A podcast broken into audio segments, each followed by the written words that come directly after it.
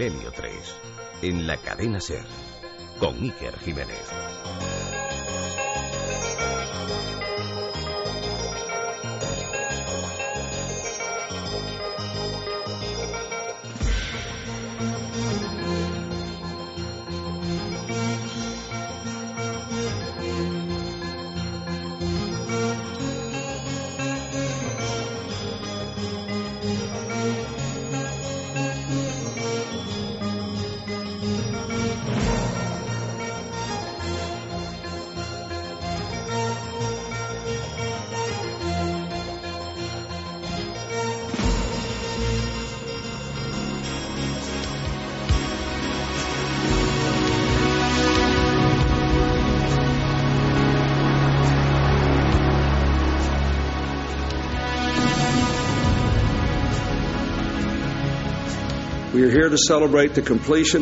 Estamos aquí para anunciar que se ha completado la secuenciación del genoma humano. Sin duda alguna, se trata del mapa más importante y maravilloso que jamás haya creado la humanidad. El momento que vamos a presenciar aquí ha sido propiciado por el trabajo brillante e incansable de científicos de todo el mundo, incluyendo a muchos hombres y mujeres presentes hoy aquí. En los años venideros seremos capaces de combinar la sabiduría de la biología, la química, la física, la ingeniería, las matemáticas y la informática. Les felicito por este impresionante y sobrecogedor logro. El anuncio de hoy representa más que un triunfo épico para la ciencia y la razón. Hoy estamos aprendiendo el modo en que Dios creó la vida, Ahora quiero invitar al doctor Francis Collins a subir al atril. Quiero felicitarle por su desarrollo de algunos métodos centrales para encontrar genes causantes de enfermedades y por su actual liderazgo del proyecto Genoma Humano.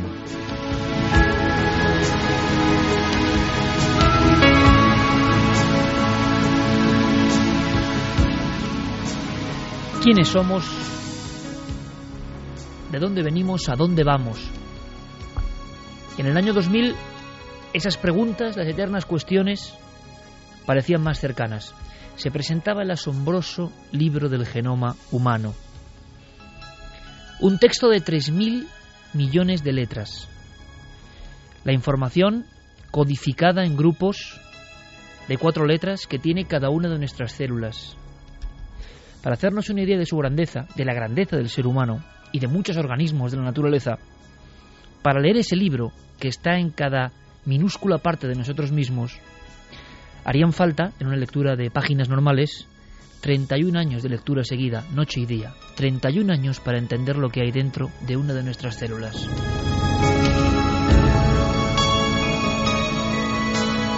Eso ya de por sí, como primer impacto, como primera foto de esta noche, para abrir el dossier de Milenio 3 lleno de historias, ya nos pone en la tesitura de pensar qué demonios o qué dioses nos han construido, si es que nos han construido, porque desde luego la perfección, aunque a veces por supuesto hay errores, y sobre todo la cantidad de elementos que interactúan en las porciones más pequeñas de las que no somos conscientes, parecen obra de algo o alguien. ¿Por qué esta foto si ya tiene prácticamente 12 años? Porque fue un momento cumbre, escuchábamos a Bill Clinton, y junto a Bill Clinton, tras él, luego tomando el atril, un científico, Francis Collins, me refería a él la semana pasada y en un momento de bastante angustia porque lamentábamos aquí ese mazazo de la noticia mm, del fallecimiento de una de las chicas en la tragedia del Madrid Arena. Y además, si alguien tiene la grabación, hablábamos un poco de que la fe en algo más podía mitigar, desde luego, cuando el dolor es tan insoportable, tan inconcebible, tan injusto. Yo conté alguna andanza de Francis Collins, pero en esta semana he podido documentarme y creo que vamos a asistir de una forma quizá inusual, con un retrato, una biografía, a este primer tema, porque es la historia de la búsqueda de un hombre. Y sorprende que ese Francis Collins, que luego tomó la palabra después de Bill Clinton para mostrar el documento, el mapa más importante de la humanidad, tuviese una conversión tan curiosa, tan extraña para muchos, inconcebible para la mayoría. Es posible que ese científico, el director del proyecto Genoma Humano, hubiese sufrido una serie de acontecimientos que nos parecen poco menos que impensables con una mente racional. Bueno, vamos a conocer su historia y eso va a dar lugar, estoy seguro esta noche, a un debate aquí y con todos vosotros. ¿Qué opináis?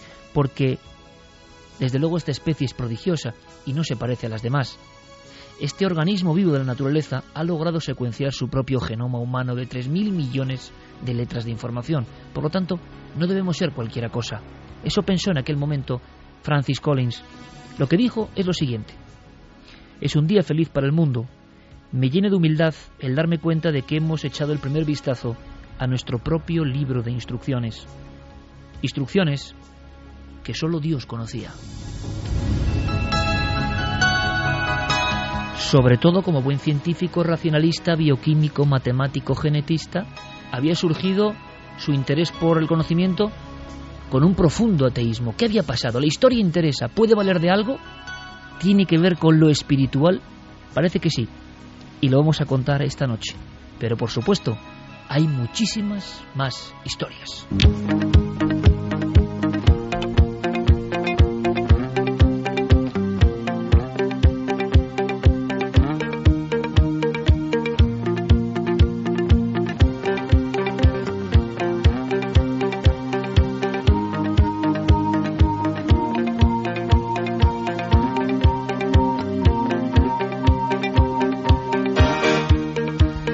36 minutos, Milenio 3, porque esto es una forma de aproximarse a la realidad, a la naturaleza, a lo que está pasando en cada momento. Y ya sabéis, nuestro objetivo, contaros todo lo que está ocurriendo. Y esto de Francis Collins también está ocurriendo de alguna forma. Las implicaciones son muy fuertes, em, filosóficamente y científicamente. ¿Es posible unir la investigación científica, lo racional, lo probado, con algo tan escurridizo que se escapa de los dedos, pero que muchos pueden llegar a sentir, como es la fe? En algo superior a nosotros mismos? Nos hemos acostumbrado a que lo probado, lo tangible, pertenece a un mundo y la creencia a otro. ¿Será cierto? ¿Qué dice de esto el director del proyecto Genoma Humano, el gran libro de nuestra propia esencia? Solo espero que os quedéis tan boquiabiertos como yo al entrar de lleno en la historia, en la búsqueda en la epifanía y en la experiencia de este singular personaje, esta brillantemente científica.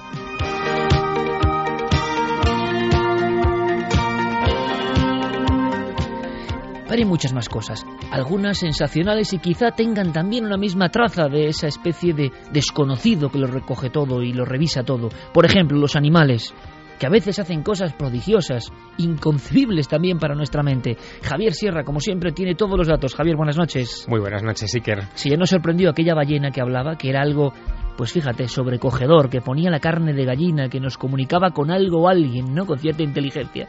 Ahora pasan más cosas, nuevos datos. Ahora pasan más cosas. Ahora ha salido a la palestra y además eh, se ha convertido en una de las imágenes y de los sonidos más vistos esta semana la historia de un elefante asiático en Corea del Sur, en un zoo de Corea del Sur, donde lleva cautivo prácticamente toda su vida, eh, que es capaz de mm, vocalizar una serie de palabras en perfecto coreano, casi como si fuera un ser humano, y que ha llamado la atención, evidentemente, de biólogos y de mm, personas, eh, en fin, interesadas. Y a raíz de ahí, como siempre, te has puesto a investigar y has encontrado cosas. Pues he encontrado muchísimas cosas y además repasaremos algunos de los proyectos de investigación eh, de lo que se ha venido a denominar la comunicación interespecies. ¿Pueden animales de diferentes especies comunicarse? ¿Comunicarse con otra especie distinta no se parecerá mucho a lo que quizá dentro de poco, ojalá, eh, sucederá cuando nos comuniquemos con una civilización extraterrestre. ¿Qué comunicación, qué nexos hay entre ambos esfuerzos, entre la búsqueda de inteligencia extraterrestre y la búsqueda de la inteligencia animal que convive con nosotros?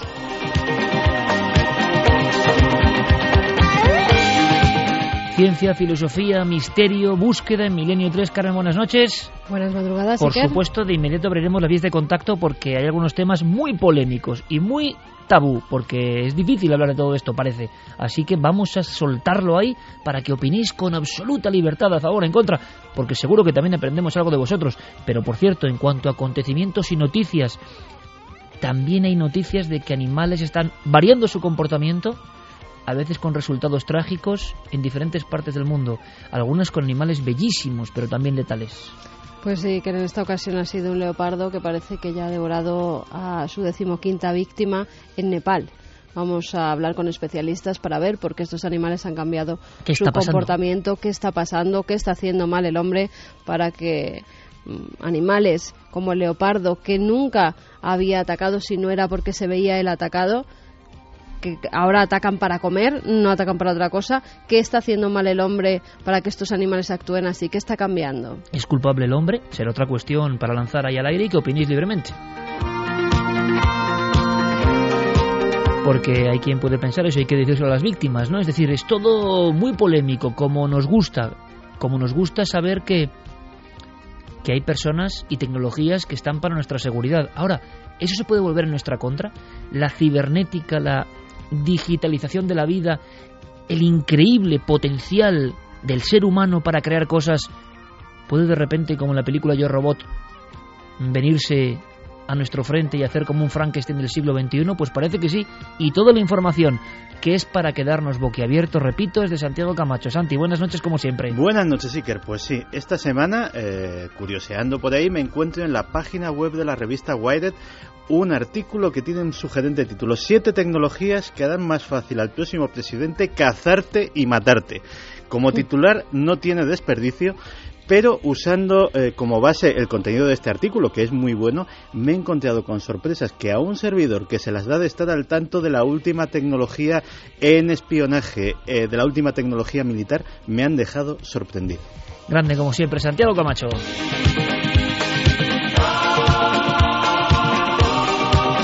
Con Fermín Agustino, El Calero, por supuesto Carlos Cala, Guillermo León, bueno, todos nuestros amigos, toda esta gran familia. Y ojo que hay noticias de última hora.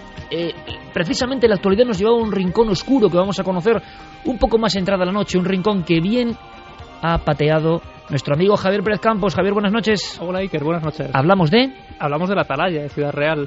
Hace escasos días eh, se encontraba allí la última víctima que ha aparecido precisamente en ese lugar, eh, a las afueras de Ciudad Real. Un lugar marcado por la leyenda, marcado también por la tragedia desde que ocurrió allí uno de los eh, crímenes más extraños que han ocurrido en esa localidad y que desde luego tiene historias eh, bastante insólitas y desconocidas que vamos a conocer hoy. Un lugar muy especial, ¿verdad? Carmen, ¿te acuerdas? Daba un poco de, escalofrío. Sí, además porque hay gente dentro, gente que se mete y que ha sufrido incluso accidentes y también pues algunas personas que se metían allí para asustar a otros, con lo cual hay que tener cuidado en estos lugares. Bueno, vamos a saber por qué la atalaya es noticia. Y por cierto, Vamos, prácticamente hace minutos hemos conseguido una cosa interesantísima. Os digo el titular. La policía en Basauri, y esto yo creo que es un hito, nos enviaba una filmación que Guillermo León va a colocar en ikerjiménez.com, siempre entre actividad total, una filmación de la policía vasca sobre Basauri, un objeto, nunca habían visto nada parecido. Tenemos el sonido, vais a ver el vídeo, es un expediente X, por tanto, en vivo en Milenio 3, pero además, Javier, hemos podido acceder directamente a los testigos, a los policías. Sí, vamos a viajar hasta Extremadura porque allí también han ocurrido cosas, pero es que esta noche vamos a conocer al policía que grabó eh, personalmente ese extraño objeto sobrevolando el cielo de Basauri. Y solo te digo una cosa. Eh, tengo aquí el email que nos enviaba esta persona y desde luego eh, la descripción que hacía es bastante interesante. Dice, parecía ser de un material brillante, una especie de chapa de color aluminio que reflejaba perfectamente los rayos del sol. Y todo eso coincidiendo con una efeméride que no podíamos dejar de subrayar esta noche aquí. ¿Qué día es hoy, Iker? Hoy es 11 de noviembre. 11 de noviembre de 1979, hace 33 años, por tanto, se producía uno de los grandes casos ovni de la historia de este país, el famoso aterrizaje en emergencia de un avión eh, con pasajeros en el aeropuerto valenciano de Manises por dos luces rojas, en fin, que provocaron una catástrofe que conmovió a la prensa, a los ciudadanos, que dejó huella en la literatura y que 33 años más tarde sigue dando que hablar.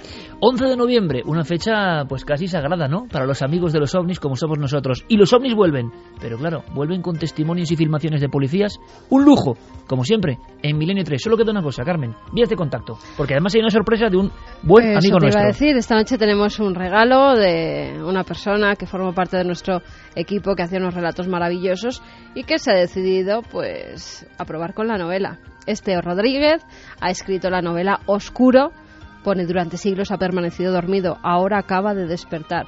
Lo ha publicado Minotauro y esta noche vamos a sortear tres ejemplares Iker entre todos los que escriban a las vías de contacto que ahora mismo paso a dar. A través del correo electrónico milenio3 con número arroba cadenaser.com y tanto en Twitter como Facebook como Google Plus pueden buscarnos en Nave del Misterio.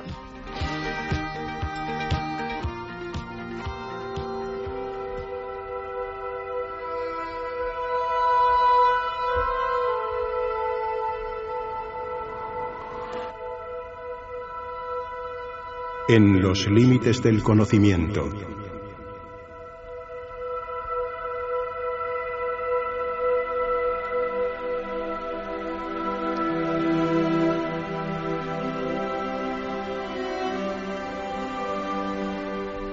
Soy científico y por eso no creo en Dios. Parece algo que tiene cierta lógica. Es algo que se mantiene hoy en día. Muchos científicos, por ejemplo en España, se avergüenzan de tener algún tipo de creencia. Y no leáis, amigos y amigas de Milenio, Dios como un arquetipo que tiene que ver con el Dios cristiano, cualquier tipo de creencia en un ser sobrenatural. Nos referimos a eso siempre que mencionamos a Dios, con el credo que vosotros queréis ponerle, pero la sensación de que hay algo que rige, que ordena, o que ha ordenado en cierto momento, o que ha impulsado en cierto momento la historia de la evolución tanto humana quizá como de la vida en la Tierra, como el concepto del propio inicio de las cosas, el inicio de todos los inicios. Sobre eso vamos a hablar. Y es polémico, lo sé. Así que os pido atención y que luego seáis libres para opinar como van a opinar nuestros compañeros.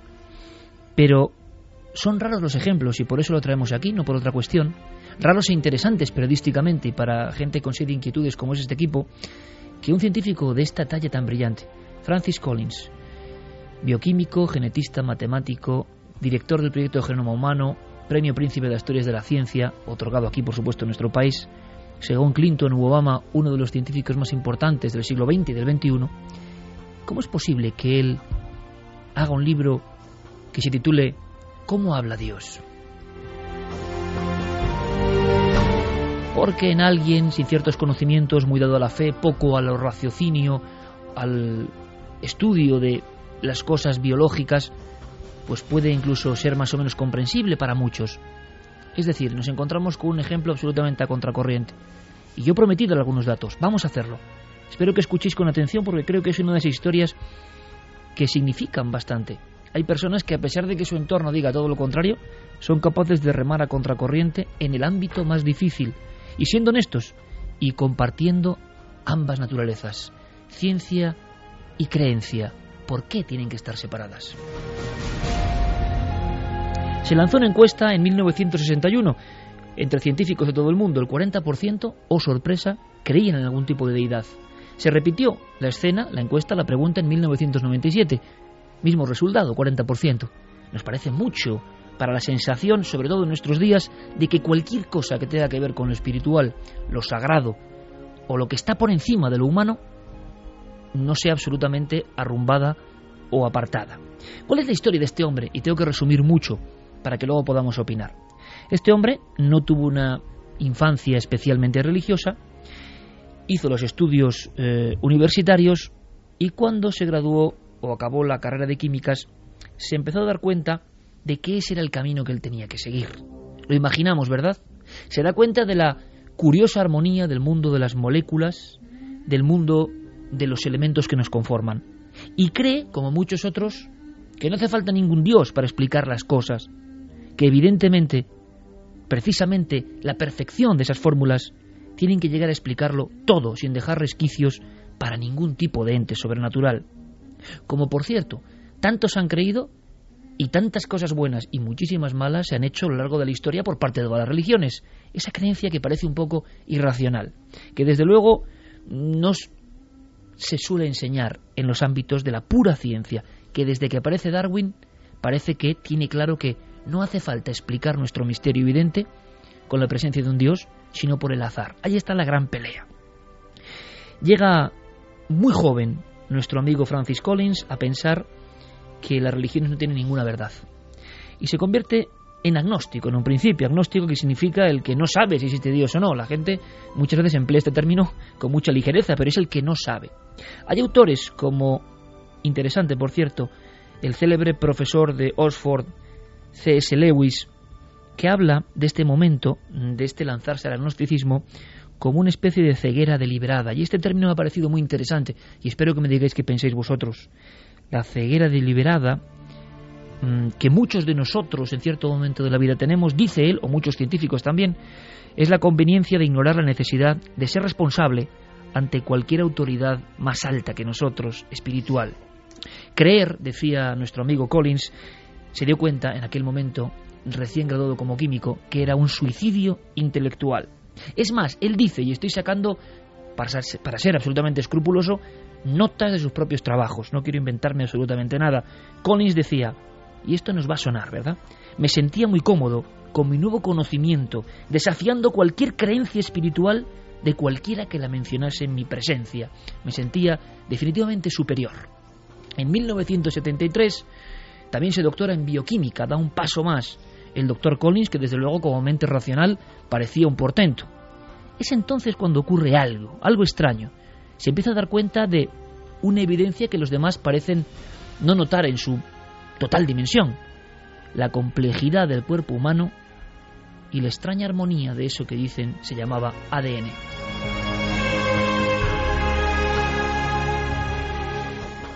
Analizando el ADN, como buen bioquímico, estamos en, bueno, en épocas muy lejanas, queda mucho tiempo, quedan prácticamente 25 años para algo que era absolutamente imposible, secuenciar el genoma humano, 3.000 millones de letras. Pero él se da cuenta que el ADN no parece muy casual. Es uno de sus primeros escritos que ya le provoca alguna que otra enemistad. Él dice, es como una columna vertebral, cito textualmente, de azúcar fosfatada y de bases orgánicas perfectamente organizadas, colocadas en cada una de las rendijas de esas extrañas dobles hélices. Repite él, no me parece fruto del azar, pero ¿tendrá razón Collins o no? Lo cierto es que, como bioquímico, y atendiendo incluso con compañeros de la medicina a varios enfermos, se da cuenta de algo que entra en otro ámbito de las cosas, que se va más allá de las pizarras y las fórmulas. Acude a varios hospitales y observa mucha gente que sufre. Mucha gente que sufre además sin tener culpa como pasa hoy mismo, esta misma noche, en cualquier hospital español. Hay gente que sufre, hay niños que sufren, que no han hecho nada para que eso ocurra. Y él los examina y está muchas noches junto a su lecho y se da cuenta de algo que le asombra y que él va notando. Con mentalidad, repito, de absoluto ya ateo. Él lo va a comentar, no ya agnóstico. Ha pasado a ser combatiente. Ya no se limita a no creer o dejar de creer. No cree no cree en la posibilidad de un Dios y sobre todo siente la misión de que tiene que quitar esa idea de la cabeza a los demás, porque son individuos propios de otro tiempo, que dificultan la evolución de la mente humana y de la realidad de la naturaleza. Collins habla de que hay muchos enfermos, o algunos, que le sorprenden por la seguridad y la paz absoluta que tienen, a pesar de que saben que la muerte está muy cerca. Y esa paz y esa seguridad parece que residen en la creencia en un ser superior que creen está aguardando, que creen que todo tiene cierto sentido. Él ya ha leído a Freud y tantos otros que hablan de Dios como un espejismo, como una ilusión, como una especie de muleta para no darse cuenta de lo crudo de la vida. Collins dice, sí, era una muleta, una muleta psicológica. Sin duda, la herramienta más poderosa que yo he visto hasta ese momento.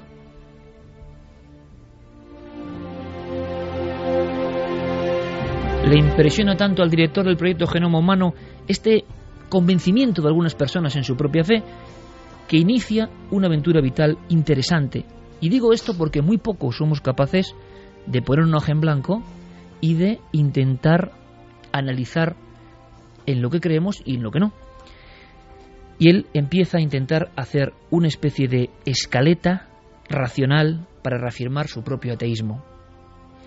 Y entonces, según sus palabras, Collins empezó a pensar que había cosas que se resquebrajaban y que todo era mucho más complejo, que todo era menos dogmático de lo que él había imaginado. Hay algo que, que le llama la atención. Empieza a pensar en el ser humano, en cómo somos, en qué somos y estudiándolo desde dentro. Y se da cuenta de que hay una norma universal. Da igual la religión, todas la han adoptado, y en casi todos los seres humanos. Hay una norma que nos rige, una norma que rompemos muchas veces, constantemente diría yo, y más en nuestros días. La ley moral, saber desde muy pequeños lo que es correcto e incorrecto, como si fuese una clave del significado profundo del universo. Y se da cuenta de que todas las teorías de la evolución, de la supervivencia del más fuerte, chocan de frente con algo que él está percibiendo. Personas que por ejemplo ven que otros se ahogan en un río y se lanzan directamente sin conocer de nada.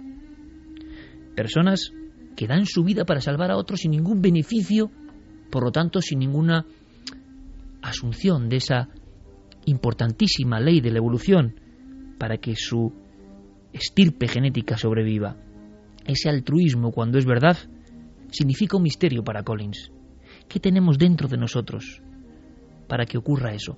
Sabemos y hacemos el mal constantemente, pero sabemos que está mal. Hay quien piensa que esto es una cuestión moral, cultural, pero Collins no lo acaba de creer. Ve que desde muy pequeño los bebés saben muy bien qué está bien y qué está mal, cuándo hacen bien y cuándo hacen mal. ¿Quién ha implantado eso en la mente del ser humano? Esa mente que, por cierto, tampoco se explica con la genética. Los estudios continúan.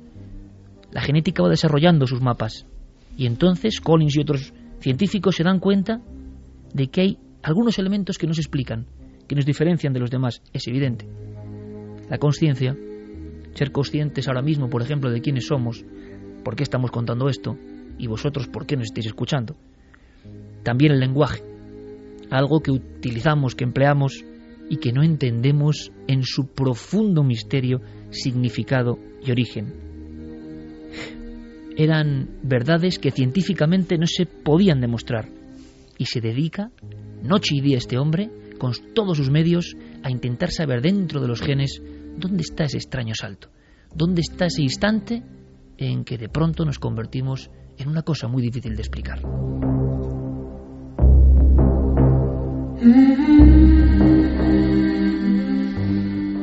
Dice este hombre, Francis Collins, en su historia comprimida y reducida, desde luego, en los momentos cumbre, que metido en toda esta dinámica tan diferente, tan extraña y tan digna del ridículo y de la burla por parte de colegas científicos, que él siente en ciertos momentos de su vida, muy puntuales, una sensación de lo que él ha llamado anhelo de lo sagrado.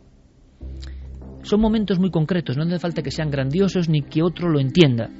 Una emoción de una luz distinta. Le ocurre en alguna ocasión, algunas veces, con cierta música en un momento de su vida y contemplando un paisaje. En mitad de unas clases tremendas, él se marcha, no sabe bien cómo ni a dónde, escapa de la urbe y se queda contemplando un paisaje donde hay una cascada helada. Y de pronto él dice, textualmente lo leo, durante unos momentos me sentí elevado de una concepción materialista del mundo hacia una dimensión espiritual indescriptible y distinta. Todo esto que me estaba pasando eran simples combinaciones de neurotransmisores en mi cerebro, simple azar, simples cargas eléctricas que se combinan dentro de mi cabeza. Y surgió mi duda, dice Collins. Hay una señal en todos nosotros, una señal colocada en lo profundo del espíritu humano que muy de vez en cuando, quizá una vez en toda la vida, apunta hacia algo mucho más grande que nosotros mismos.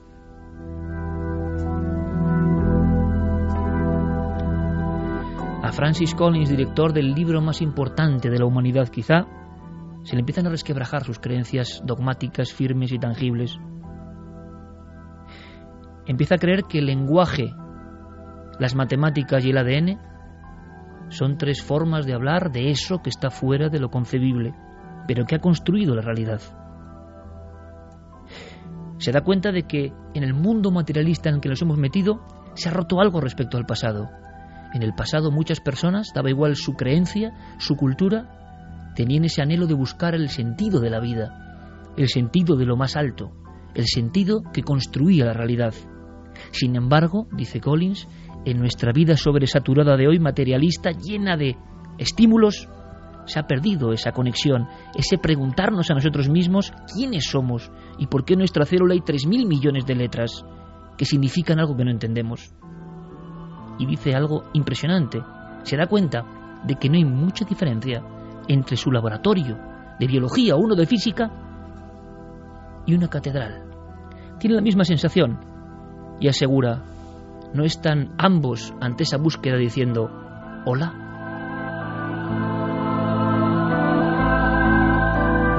En el fondo esa es la historia de Collins. Poco a poco va quitándose esas pesadas capas de creencia y al final descubre cosas impresionantes. Dice una muy gráfica que vamos a entender todos enseguida. Habla con amigos físicos, habla con cosmólogos y todos están muy orgullosos de sus teorías. Han logrado explicar cómo empezó prácticamente el universo. No hace falta ningún dios, ninguna creencia, ningún ser sobrenatural. Y parece que es cierto. Hemos logrado saber con el polvo de estrellas, con las radiaciones cósmicas, qué pasó casi al principio del todo. Bueno, no, al principio del todo, cuando toda la masa estaba en un solo punto, y veía a los compañeros orgullosos, y es para estarlo. Esta especie milagrosa y asombrosa ha llegado no solo a leerse a sí misma, sino a leer cómo fue el principio del tiempo. Pero falta algo, le decían. Faltan pequeñas fracciones, milisegundos del inicio de todo. Pero eso que falta y que no, digamos, alardeaban de ello, sino más bien al contrario, eso que falta es muy importante, porque es el momento en que toda la materia se junta, en que todo empieza, es el primer instante. Hemos logrado formular todo lo demás hasta hoy, hasta ahora. Sin embargo, ¿quién puso esa materia ahí? ¿Quién puso esa explosión ahí? ¿Quién puso ese punto ahí? ¿Dónde está la mano que colocó eso ahí?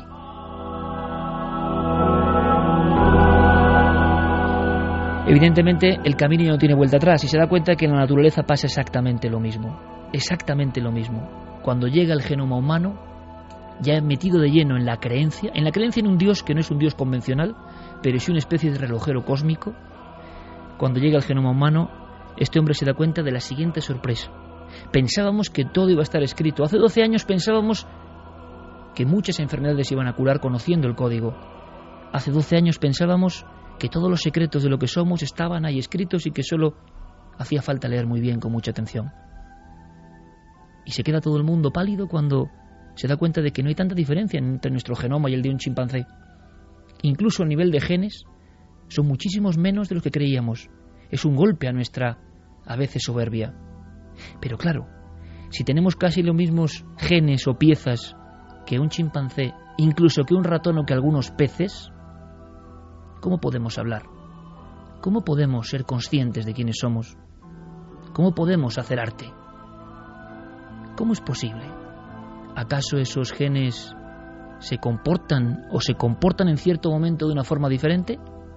Los científicos, dice en el año 2007 Collins, como no entienden una gran parte de eso que somos nosotros en pequeñas capsulitas, han llamado a lo que no hace nada aparentemente ADN basura. Y dice Collins como una de las últimas sentencias, llamar a algo por parte de los científicos ADN basura es solo muestra de nuestra profundísima ignorancia. Curiosamente, y lo hemos contado aquí, hace muy pocas fechas se sabía, se comprobaba que esa parte, como la materia oscura del universo, es la que realmente hacía cosas. Pero claro, con los mismos genes que otras criaturas, nosotros hacemos cosas completamente diferentes. Unos enmudecen, otros se desarrollan, otros codifican elementos y de ahí nacen cosas que parecen casi milagrosas y que no nos damos cuenta de lo que son, como hablar, como hacer ese arte, como pensar, lo que ninguna otra criatura de la naturaleza durante miles, en ocasiones de millones de años o cientos de millones de años de evolución, ni siquiera se han aproximado. ¿Qué pasó? Termina la vida de Collins con su última teoría, asombrosa. Hace unos 100.000 años, entre 100.000 y 50.000 años, quizá otra nueva visita de esa fuerza creadora de las cosas, nos tocó, algo mutó, una sola letra o unas pocas letras de esos 3.000 millones. Y del resto de la naturaleza nos convertimos en lo que somos. Francis Collins llama eso intervención divina.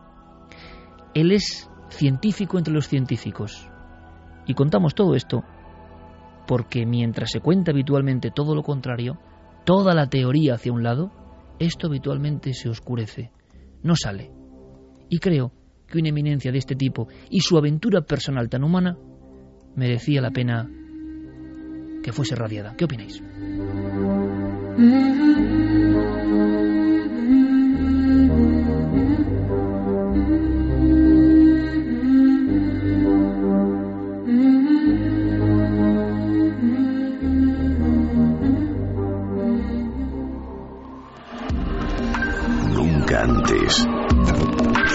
Habías estado tan cerca de lo desconocido. Milenio 3. Cadena Ser. Bueno, un poco de filosofía o de experiencia personal que implica muchas cosas, en el fondo el gran misterio. Pero tenemos que escuchar a Collins, ¿no? Directamente a él, gracias a la gestión de nuestro querido amigo Diego Marañón. Escuchemos un fragmento de este hombre tan importante en la historia de la ciencia y que trascenderá nuestro tiempo. Pero si se cuenta eso, ¿por qué no se cuenta la historia que hay detrás del ser humano? Escuchamos. Tuve en cuenta varios indicadores de Dios que nos rodean en el universo, como su origen o la perfecta puesta a punto del modo en que todas las constantes físicas que determinan el comportamiento de la materia y la energía parecen haberse puesto en marcha de un modo tan concreto y preciso como para hacer posible la vida. Hubo otras muchas cosas, como mis queridas matemáticas, la razón de que funcionen a la hora de describir el universo. Algo en todo ello te hace creer que el creador tuvo que haber sido un matemático. Todas estas cosas eran estimulantes y me llevaron al punto de ver que era plausible creer en una especie de creador, algo como un concepto distante de Dios. Aunque por último Collins sabe que en este tiempo no es bueno hablar de esto. Me he hecho más visible en términos de hablar sobre ciencia y fe que otros científicos con los que he estado, a pesar de que un 40% de nosotros somos creyentes en algún Dios, y eso está bien documentado por varias encuestas. Sin embargo, no es algo necesariamente fácil para un científico hablar de este asunto. Hay algo de tabú en círculos académicos a la hora de abordar asuntos de fe. Este tema dejaría vacía una sala de conferencias más rápido que cualquier otro que conozca. La gente se siente incómoda hay un sentir general de que esto no tiene nada que ver con la ciencia y de que estos temas se deberían dejar para el ámbito del hogar o para la iglesia y no mezclarlos. Entiendo las razones para esa incomodidad por parte de algunos que no quieren que se mezcle la ciencia con una perspectiva espiritual. Si buscas responder una pregunta científica, deberías usar la ciencia para ello. Al mismo tiempo, creo que es una pena que esta visión haya llevado a mucha gente a creer que la ciencia y la fe son de hecho totalmente incompatibles y que no hay modo de unirlas.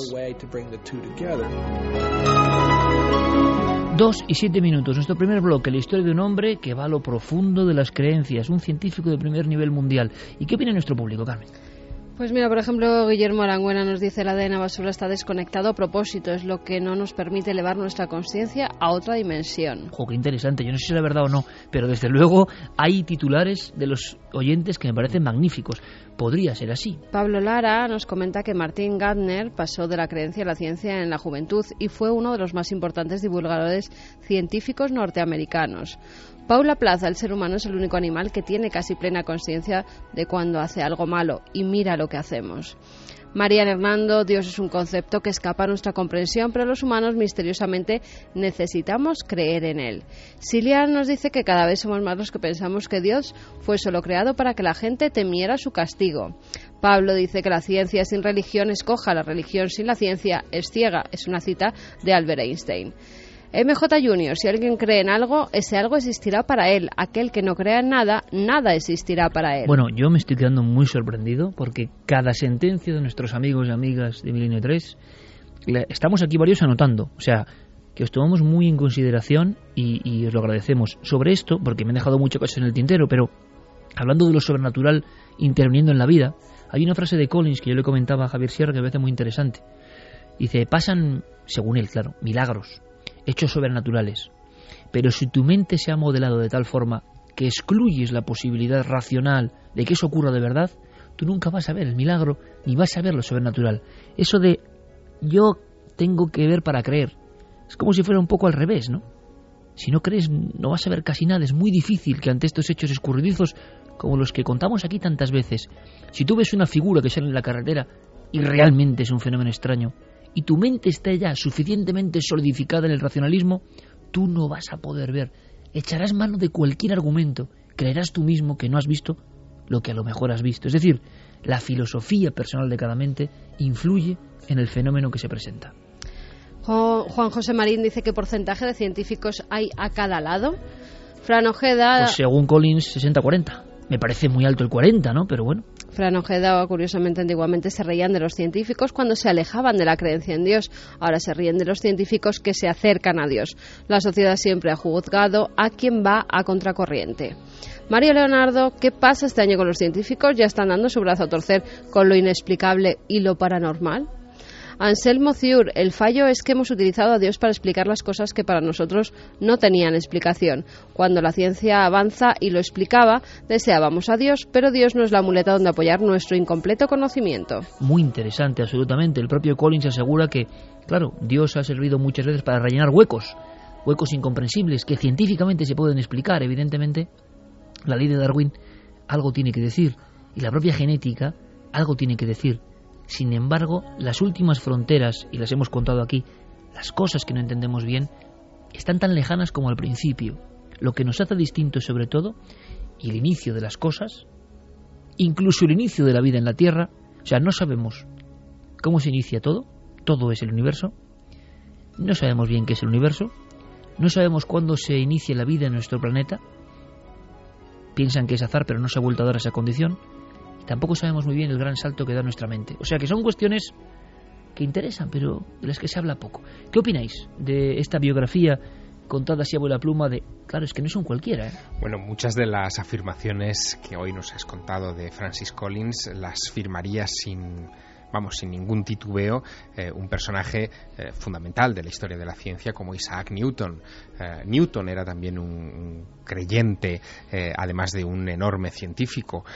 él dedicó una parte de su vida a la búsqueda de Dios en la Biblia. Él, incluso era, en fin, en ese sentido, muchísimo más ortodoxo que lo que pueda estar detrás de las creencias de Francis Collins.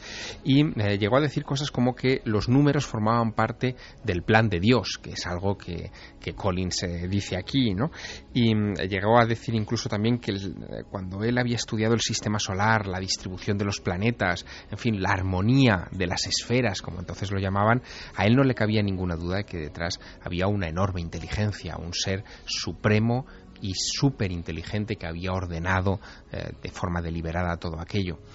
Eh, pero no es solamente Newton, es que ha habido otros grandes personajes de la ciencia eh, que también han dado ese salto en un momento dado. ¿no? Por ejemplo, eh, tenemos ahí nada más y nada menos que al padre de la bacteriología contemporánea, Luis Pasteur, este hombre que se educó en un ambiente francés, católico, pero al que la fe, en fin, digamos que le resbaló un poco y le pasó desapercibida durante una buena parte de, su, de su existencia, cuando él descubre las primeras bacterias, las levaduras, cuando desarrolla, fíjate Iker, la teoría infecciosa del origen de las enfermedades. Hasta, hasta Pasteur, eh, el hecho de que una enfermedad fuera contagiosa eh, era poco más o menos que algo mágico, algo que no éramos capaces de entender. Es decir, su salto, o el salto que supuso para la ciencia médica, es casi el equivalente al que va a suponer eh, el, ADN, ¿no? las investigaciones en genética. Y este hombre, en el discurso de aceptación de la, o de ingreso en la Academia de Ciencias de París, eh, centró eh, buena parte de su argumentación en torno a la búsqueda del alma. Él se había dado cuenta de que detrás de los procesos biológicos, microbiológicos del ser humano, había un diseño, había un orden, había algo que excedía a lo que podría entenderse como un plan meramente natural, eh, que aquello había sido pensado, que había una supermente detrás. Nada que ver con el azar, ¿no? Y luego la sensación de que también con el mismo fervor se encuadran las personas y las creencias en una fe también muy dogmática en ocasiones, que no quiere saber nada del adelanto científico, que tampoco se entiende, una fe que se enroca en sus propias normas, eh, no tienes fe si no compartes la fe exactamente como lo han dicho que tiene que ser. Bueno, hay una clave ahí, y que eh, Francis Collins eh, comentaba en esto que nos decías, que cuando él estaba en la otra parte, en el lado de los descreídos, él se sentía superior al resto, que había un punto de orgullo, ¿no? como de superioridad intelectual sobre el contrincante, sobre ese pobre diablo que cree en Dios, ¿no? Pues fíjate, Pasteur decía que la verdadera enemiga de la fe es la soberbia, no la ciencia. ¿no? Eh, es una buena frase. Sí, es una muy buena frase. Pero también hay que decirlo, dogma y fanatismo desde el lado de la creencia. ¿eh? Y, y, por eso ha habido tanto tanto problema a lo largo de la historia. Creer en la ciencia solo como norma para explicar el mundo. Yo he escuchado a algunos y buenos compañeros, ¿eh? yo solo creo en la ciencia. Bueno, es tu forma de ver el mundo. Eh, pero haberlo hecho en honor a otro Dios, sea el Dios que sea, y que esa solo sea la verdad. Sin embargo, el misterio santo, y fíjate, la, humildad del misterio de las cosas, y es lo que yo creo en este momento, te pone en una situación de no poder creer nada dogmáticamente. Es que yo creo que el desencuentro de la ciencia con la idea de Dios viene más bien de una confusión entre el continente y el contenido. Eh, para muchos científicos la idea de Dios es el equivalente a la religión cuando muchas veces la religión, y esto a lo mejor le sienta mal a alguien, pero así lo siento, ha sido el peor enemigo de Dios. eh, cuando la idea de Dios, la idea espiritual, pasa de ser algo íntimo a ser algo organizado, a ser algo donde el dogma, el rito. El rito, además, eh, cuyo contenido profundo se ha olvidado hace mucho tiempo. El rito hecho mecánicamente pasa a ser lo importante. Cuando las normas morales son prácticamente aleatorias en muchos aspectos, dependiendo del uso y costumbre social más que de una moral natural, pues lógicamente eh, la ciencia se pone enfrente. Pero por reacción, la ciencia acaba convirtiéndose en otra religión, en otra religión con su dogma, con su rito y con eh, absolutamente los mismos lastres que la religión teísta. ¿Y compartes enteramente el credo o no lo compartes? Hay una pregunta que, que queda ahí que es muy interesante y que este hombre también intenta abordar, que es por qué Dios, si existe, permite tanto sufrimiento, ¿no? Que es la que no se acaba de entender muy bien. Y él cuenta, es una página estremecedora, él cuenta, es como una historia que me, contaron de una chica que está estudiando, que está preparándose para ser licenciada en químicas, que está en su apartamento, entra un intruso por la ventana con un cuchillo, la amenaza, la viola varias veces, le destruye anímicamente y nunca se le captura. Y dice, esa hija, esa persona era mi hija, la hija de Francis Collins. Y dice, aún intento aprender qué clase de mensaje. Dice, nunca he implorado más a Dios por qué no detuvo ese momento y te habla, claro, de la situación del libre albedrío de los seres humanos, y luego también comenta que su hija se dedicó a hacer terapia y a calmar, es muy curioso, a decenas de mujeres que han vivido la misma experiencia. Pero debe ser la parte que menos entendemos, ¿no? Ese sufrimiento que no, no se comprende y que todos achacamos, si hay un Dios, ¿por qué no nos ayuda en este momento, no concreto? Y dice Collins concretamente que aunque no los entendamos, parece que hay una serie de planes que eso, que no los comprendemos, pero que podemos intuir que existen. Luego es muy importante también el asunto de esos momentos de tremendo esplendor, donde un científico con esa carga impresionante de racionalismo, él mismo se pregunta, ¿qué pasa aquí para que note yo algo que está fuera de todo eso? El alma humana nota algo que, que brilla fuera de todo eso y que puede que muchas personas nunca lo vean, ¿no? O nunca estén, o nunca quieren estar en esa posición porque es incómoda también. Y lo ha notado siempre cuando eh, estábamos, eh, pues acabábamos de salir de las cavernas, pues nuestros dioses eran eh, cabezas de ciervo cubiertas de pieles. Luego en la época clásica eran superhéroes con túnica, básicamente.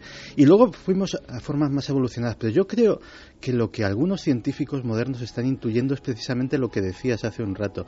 Ese dios del primer segundo. Ese dios que era potencialidad, que era todo lo que iba a ser, todo lo que es, todo lo que será y todo lo que ni va a ser, ni fue, ni será. Era la potencialidad máxima, el infinito elevado a la enésima potencia. Y en, esa, en ese concepto tan sumamente abstracto sí que cabe un Dios. Cabe un Dios como tiene que ser un Dios, incomprensible para nuestra mente. Pero realmente eh, yo creo que esa pulsión a acercarnos a eso que nunca vamos a poder asir porque no tenemos capacidad mental para asir, es yo creo que eh, como las polillas que se acercan a, las bombillas, es algo que, nos, eh, que es una pulsión natural en nosotros. Pero a mí me interesa que esta noche lancemos esta cuestión, ¿por qué no? Ya que detectamos que realmente no es popular, no es, y ahora me explicáis Javier, Carmen, lo que os inspira todo esto, ¿no? Libremente. Pero fijaos, yo y entramos ya en el siguiente tema rápidamente, pero creo que era importante, porque además lo prometí la semana pasada, enterarme de si era verdad que el director del proyecto Genoma Humano había tenido estas visiones casi casi de epifanía, ¿no? O visiones de la conciencia cósmica, ¿no? Ese instante en que uno entiende casi todo, o cree intuir que, que aunque los demás no le crean hay algo que está más allá. Bueno, pues eh, yo lo he dicho muchas veces y sé que además soy muy pesado y que, y que, no voy a convencer a muchos en el sentido, ni es mi propósito, mi enganche brutal con las cavernas y demás es porque detecto algo de eso que dice Santiago Camacho. Eh, sin saber mucho arte rupestre no detecto ahí mucha arqueología, mucha medición, mucha ciencia. Yo lo que vi es otra cosa. Y entonces fue como aproximarme a ese momento en que Dios, la naturaleza y el hombre parecían muy unidos. Es muy curioso, cuando uno viaja a Göbekli Tepe, se da cuenta de que los dioses son una cosa tenebrosa, son monolitos de piedra con mucho poder, que dan miedo. Los hombres ya trabajan en el campo. Eso ha venido hasta ahora, ¿eh? Los hombres ya son esclavos del campo y las estaciones. Hay unas normas, gente que tiene más y que tiene menos. El neolítico es una ruptura brutal, es una organización de las primeras urbes, es nuestro modelo de sociedad. Eso lo decía mucho el gran maestro Félix de la Fuente.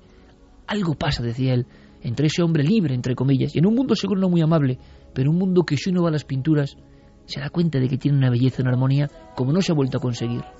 Entonces, ¿qué ha pasado? Algo ha ocurrido. Las leyes de los hombres y las leyes de los dioses. Los dioses se han convertido en una cosa a temer, una cosa a rezar con un código. En las cavernas no parece que eso fuese así. Todo fluía. Los animales parecían espíritus. Incluso esos, esos antropomorfos que tanto me llaman la atención. Parecen niños. Parece que hay un culto a la vida. Las primeras deidades son mujeres embarazadas. No otra cosa. ¿Qué pasa en ese mundo que se esfuma? Hay un paralelismo evidente entre el viaje que tú nos estás planteando esta noche a las cavernas y el, la búsqueda de los orígenes de nuestra especie en el ADN. Y es muy curioso, y esto sí que quisiera subrayarlo, que en la investigación de la genética, por alguna razón, los científicos que se han involucrado más a fondo en, su trabajo, en su análisis, en su comprensión global, son los que han sufrido, eh, digamos, eh, mayores mutaciones de conciencia. Esto es Francis Crick, el descubridor del ADN, eh, que debía salir necesariamente esta noche en esta mesa, es un personaje que termina haciéndose grandes preguntas sobre el diseño inteligente. Él llega incluso a sugerir y cierta artificialidad. Y ahí todos los que le han adorado como premio Nobel Exacto. empieza a tener enemigos. Oye, oye, descubrir casi nada, la doble hélice, descubrirlo, una pequeña cosita, ¿no? Un poco importante. Pero no te vamos a permitir que te pases. Pues eh, Francis Kirk sufre esa persecución, efectivamente, y, ese desprecio por una parte de la comunidad científica. Bien es cierto que no toda, es decir, eh, probablemente, y eso, en fin, es, es Ah, es un juicio evidentemente muy subjetivo, pero probablemente si Francis Crick eh, hubiera sido español eh, lo hubiera pasado muchísimo peor, es decir, eh, hubiéramos sido mucho más dogmáticos en el ataque, ¿no? Por, la manera de ser de la ciencia en este país, ¿no? Pero Francis Crick supera eso, llega a plantear en algunos de sus libros, en fin, cuestiones importantes sobre el origen, el diseño del ADN e incluso llega a plantearse el alma. Y ahora nos encontramos con Francis Collins, que sería un poco como... Francis C. también, ¿eh? Sí, sí, sí, como el que ha conseguido llegar al fondo del camino que inició Francis Crick, eh, llegando a analizar toda la secuencia del ADN humano, y se vuelve a plantear las el que empezó el camino y el que acabó el camino. Exacto. Los dos, en los dos extremos de esta aventura, se han planteado la existencia de Dios. Esa es buena, ¿eh? ¿Qué opináis? ¿Qué os sugiere? Es una historia tremenda, ¿eh? profundísima en su carga. Yo no sé también si las personas no están dispuestas, otra cosa que yo he ido aprendiendo. Uno no está dispuesto a creer, a dejar de creer lo que cree. Y si cree, dice, no he perdido el tiempo y creo. A mí me pasa todo lo contrario. Yo creo una cosa, voy de aquí para allá, en la permanente duda, ¿no? Pero hay muchas personas que, y, y es justo, está bien, no lo sé, van por un camino y no salen del camino nunca, ¿no? A mí me interesa tener estos ejemplos que yo no conocía y que en nuestro país es difícil de conocer. ¿Qué os ha parecido? Pues a mí, por ejemplo, hablaba Santi de, un, eh, de ese concepto ¿no? que nos resulta inabarcable a nivel de creencia, que es el concepto de Dios, ¿no? y es algo que no podemos entender, que se nos escapa. Pero es que a nivel científico existen otros conceptos también inabarcables y se aceptan, sin embargo, sin más. Por ejemplo, el concepto de infinito, ¿no? Es algo que tampoco nos cabe en la cabeza y, sin embargo, pues ahí está, en los libros eh, científicos de primer nivel eh, se habla de ello, ¿no? Como algo, pues, que está ahí. Pero bueno, a nivel o materia oscura o el momento en el que no existía ni el tiempo ni el espacio. ¿Quién puede concebir eso? Claro, ahí está, ahí está donde voy. Eh. Francis Collins lo que hace es algo eh, que es lo puramente científico, lo que debería ser al menos la postura científica, que es plantearse lo implanteable, ¿no? Porque si al fin y al cabo los científicos se hubieran quedado anclados en esas teorías eh, de hace siglos, pues seguiríamos ahí. Si no se plantearan absolutamente ningún camino nuevo, ninguna nueva vía de investigación, al fin y al cabo, pues seguiríamos anclados en lo mismo, ¿no? Y investigando siempre lo mismo. Pero es lo más fácil.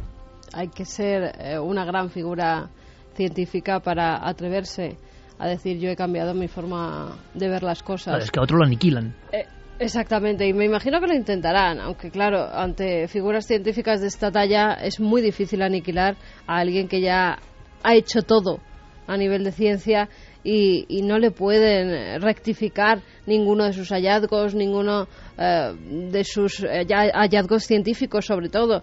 Entonces, lo que pueden decir, como dicen mucho, no, claro, es que tanta ciencia se ha vuelto loco. Al final es, el, argumento, el ¿eh? argumento. es eso lleva a la locura. Ha estado con tantos números, con tanta ciencia, con tanta fórmula, que se ha vuelto loco. Es que cuidado eh, con esto porque es la misma dinámica, y hemos extendido un poco el debate, bueno, porque sabíamos que esto era eh, la misma dinámica que ocurre cuando alguien, por ejemplo, en un ámbito militar, o en un mm. ámbito de la Guardia Civil, o en un ámbito de las Fuerzas de Seguridad del Estado, aseguro que ha visto algo sobrenatural. De inmediato le van a acusar de que te abrimos un expediente, que estás loco. Y con los científicos o filósofos que ha pasado esto, hay varios, lo mismo, es muy mayor, eh, si no es muy mayor, enloquecido, pero siempre hay que buscar cierta explicación, ¿no? cierta forma de que eso no, no cuaje. Bueno, hemos contado la historia de Francis Collins, era nuestra idea y nuestra promesa, y yo creo que hay cosas absolutamente maravillosas, dignas de reflexión. Nosotros lo lanzamos ahí, ¿eh? sin más ni más, creyendo que es interesante. Y vosotros podéis considerarlo así o no. Pero bueno, es la misión también de este programa, de vez en cuando meterse en profundidades. Vamos a ir ahora rápidamente, si os parece, compañeros, con algo que tiene Santiago Camacho. Le pido que lo haga casi como él sabe en titulares, para luego también poder hablar de animales. Tenemos mucho contenido, pero es que esto, a otro nivel, sí, muestra la fuerza de ese ser humano que está llegando a cosas, y esto es glorioso, ¿eh? Claro, no sé si interveniros aquí o no, pero desde luego el ser humano está llegando a cosas gloriosas en lo tecnológico, pero que también sobrecogen, porque por desgracia esa ley moral, ¿no? Sabemos lo bueno y lo malo, y muchas veces hacemos más lo malo que lo bueno. Es una paradoja y una contradicción brutal de esta especie. Santi nos lo cuenta, siete técnicas. Pues fíjate que antes de nada voy a poner un único corte de una película. Una película que en su momento pues fue una joya de la ciencia ficción, pero que puede estar más cerca de lo que parece. La computadora que controlaba las máquinas, Skynet, Envió a dos Terminators a través del tiempo. Su misión, destruir al líder de la resistencia humana, John Connor, mi hijo. El primer Terminator fue programado para destruirme. Pues todos conocemos la historia, o casi todos los que hemos visto la, la, película. Skynet, una red de computadoras prácticamente omnisciente, lo sabía todo, lo veía todo, lo escuchaba todo, se revela contra la humanidad y manejando un ejército de robots asesinos intenta aniquilar a sus creadores. Pues eso puede estar más cerca de lo que creemos. Pensemos que ya no vivimos en el mundo seguro, absolutamente ajeno a estas cosas que pensamos que vivíamos hace 10 años, por ejemplo. Vivimos en un mundo en el que a día de hoy 3.000 seres humanos ya han sido asesinados por robots. Esto es ridículo. Sí, lo sé, las tres leyes, su círculo de protección perfecto. Un robot no puede dañar a un ser humano. Primera ley de la robótica. Lo sé, he visto sus anuncios. Pero la segunda ley no establece que un robot debe obedecer cualquier orden de un ser humano. ¿Y si se le ordenó que matara? Imposible, entraría en conflicto con la primera ley. Ya, pero la tercera ley establece que un robot puede defenderse. Sí, pero solo si esa acción no entra. Isaac Asimov creó las tres leyes de la robótica tres eh, absolutos principios que estarían metidos en las mentes de todos los robots para qué? Para impedir que pudieran hacer eso que decían en Terminator, rebelarse contra nosotros, que pudieran matarnos, que pudieran hacernos daño de alguna forma. El problema es que ahora mismo hay muchos robots, ahora mismo en el mundo, que no tienen esas tres leyes ni las van a tener nunca. Son los drones, son los robots militares que a día de hoy pues eh, están adquiriendo la capacidad de autonomía. Están adquiriendo la capacidad de decidir por sí mismos quién vive y quién muere, sin que un operador humano sea el que maneje el joystick del avión robótico, del helicóptero equipado con un fusil de francotirador, de las mil variedades de estas máquinas que ya existen en el campo de batalla. ¿Y por qué? Pues por una cosa muy sencilla. Eh, hay una guerra tecnológica y eh, muchos de estos drones que están en Afganistán, que están en zonas de conflicto, los enemigos de los Estados Unidos están aprendiendo a qué? A hackearlos. Están aprendiendo a interferir en a enloquecerlos. Claro, o incluso a llegar a controlarlos. Es decir, la encriptación de las transmisiones de los que controlan los de los que controlan los robots están siendo interceptadas y o bien los inutilizan o en algunos casos pueden llegar a tomar el control del dron, con lo cual la solución es clara hacer al dron autónomo.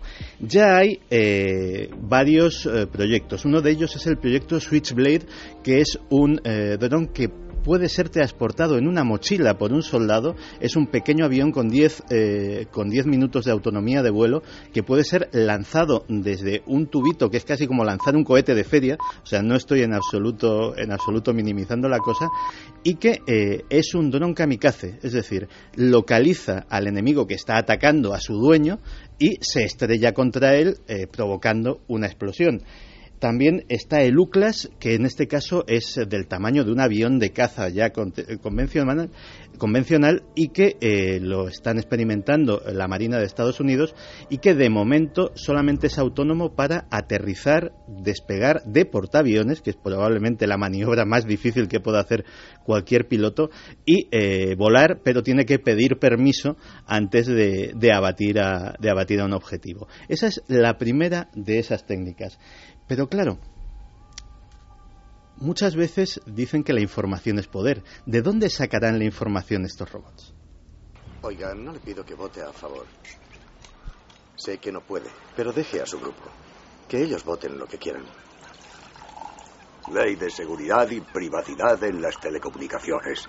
Invasión de la privacidad, más bien. ¿Has leído el post? Esta ley no es el primer paso para vigilar a la sociedad, es vigilar a la sociedad. Es la histeria liberal. Escucha, no voy a sentarme en el Congreso y a... Fíjate, una figura, hemos hablado de Dios, a Dios muchas veces se lo ha representado como un ojo en el cielo. ¿Y si hubiese un ojo en el cielo vigilándonos a todos? Es lo que está planteando el proyecto Argus. El proyecto Argus es una cámara de, ni más ni menos, mm, para hacernos una idea, el equivalente a 90 cámaras mm, de fotografía normales de 10 o 12 megapíxeles en una, en una sola cámara. Eso puede, eh, con su solo objetivo, monitorizar entera la superficie de una ciudad, pero además sus operadores podrán eh, no solamente ver lo que está sucediendo en tiempo real en toda la ciudad como si la tuviesen delante, como si estuviesen en una atalaya a 15.000 metros, porque estará montada en un dron también, en un helicóptero que tiene 20 horas de autonomía absolutamente invisible. El gran hermano hecho realidad.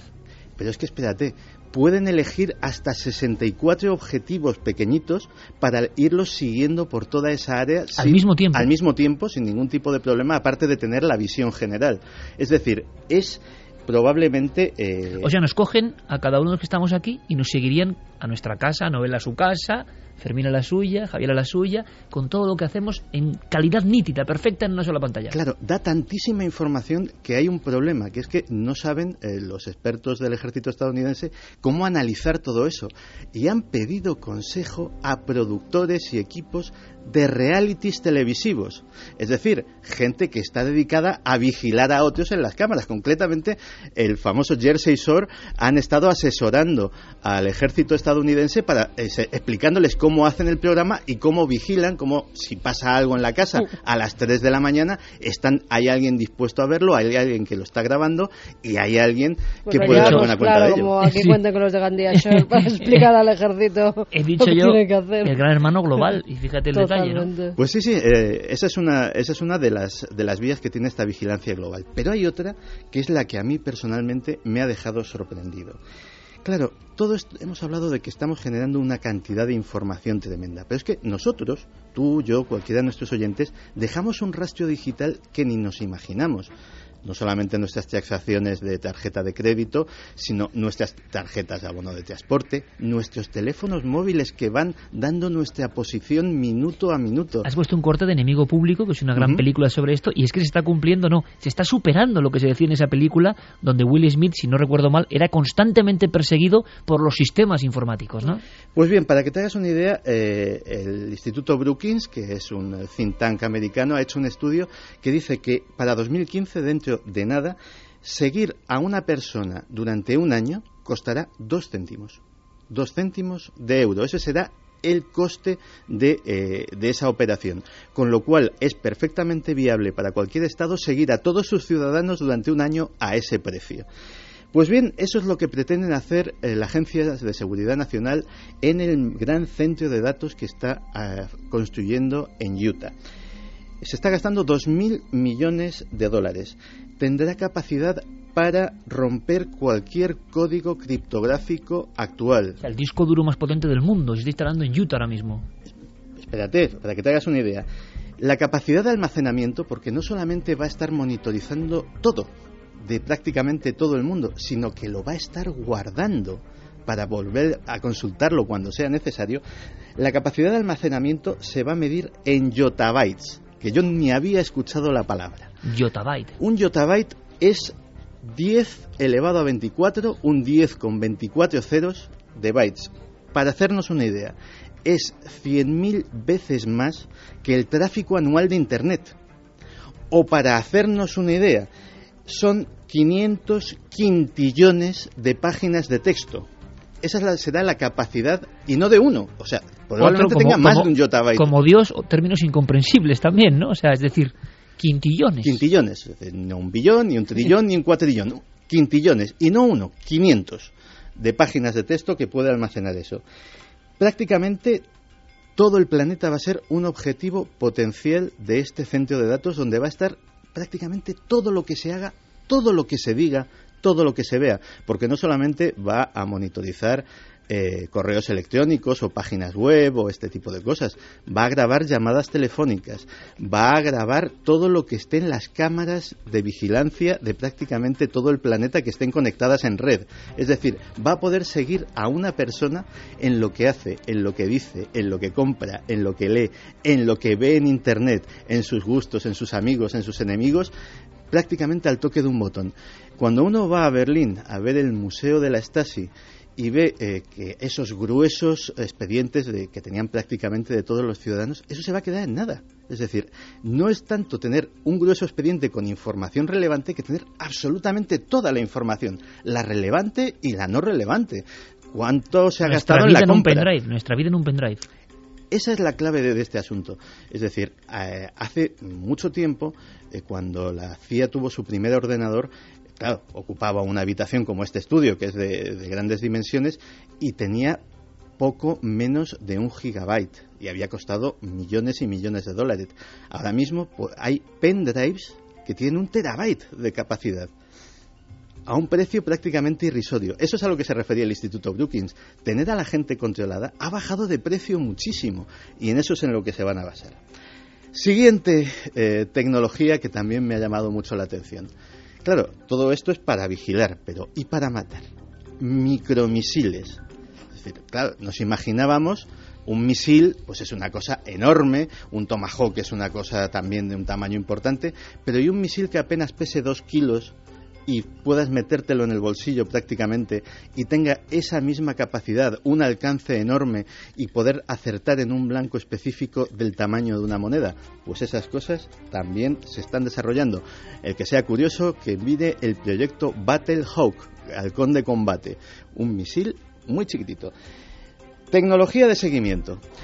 Eh, ¿Sabías que, por ejemplo, para eh, seguir a miembros de Al Qaeda en la búsqueda de Bin Laden se utilizaron etiquetas seguidoras que emitían radiofrecuencia que eran del tamaño y el grosor de un papel de fumar? Es decir, que iban metidas en forros de ropa, que iban metidos en paquetes de tabaco, que iban escondidas prácticamente en cualquier sitio y que podía seguirse a la gente con eso.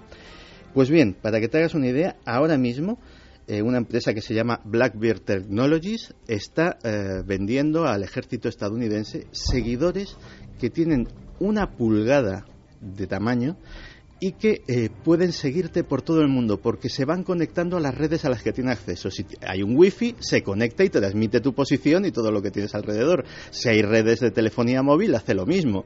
Si tiene que aprovechar un teléfono Bluetooth de una persona que pasa al lado, también lo hace. Parasitismo informático para ir siguiendo tu rastro donde vayas. Así que nos pueden cazar como quieran, pero nos pueden cazar como quieran en segundos. Hay misiles pequeños, pero también hay misiles muy grandes, pero con una velocidad de Mach 20. Es decir, que en el momento en el que estalle una guerra, son capaces de plantarse en esa misma hora en un objetivo del enemigo desde los Estados Unidos. Una hora para cruzar el planeta. Y por último, Santi, aunque sea brevemente, porque vamos con animales, ¿qué es la gran oreja? La gran oreja, o es el, es el proyecto Blue Devil, un inmenso globo aerostático que puede ser colocado sobre una ciudad y que puede ir siguiendo a objetivos particulares, a ciudadanos, escuchar lo que hablan escuchar sus conversaciones telefónicas e irlos trazando precisamente con esas cámaras del proyecto Argus, ir trazando su posición, solo que ya no es solo el ojo que todo lo ve, sino también la oreja que todo lo escucha. Perfecta crónica, Santiago Camacho. Todas las películas de espionaje se han quedado atrás en el 2012. Alucinante. Bueno, lo que viene ahora también lo es. Animales que hablan, lo recordáis, ¿no? Mm, noticia de última hora, nos lo cuenta Carlos Cala. ¿Recuerdan a Nock, la ballena que hace unas semanas les presentábamos en este programa y que parecía que podía articular palabras como los humanos? Pues bien, a raíz de la extraordinaria difusión de aquella noticia, esta semana hemos conocido la sorprendente capacidad fonadora de Kosnik, un elefante cautivo desde su nacimiento en un zoo de Corea del Sur y que es capaz de pronunciar palabras como sí, no, hola e incluso repetir órdenes de sus cuidadores como túmbate o siéntate. Escúchenlo modular en coreano. La doctora Angela Stoeger de la Universidad de Viena ha estudiado el caso y se muestra perpleja de cómo el paquidermo es capaz de reproducir con bastante acierto el tono y timbre de la voz de los humanos con los que está en contacto y lo hace mediante un truco ingenioso, introduciendo su trompa en el tracto vocal, redondeando su labio superior y adecuándolo a estos sonidos.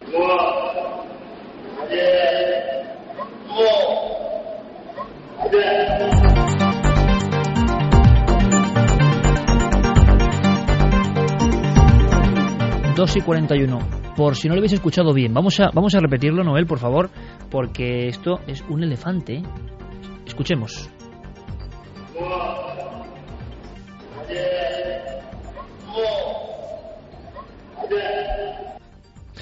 Y hace no tanto tiempo, Javier nos traía esta historia impresionante, la de la ballena.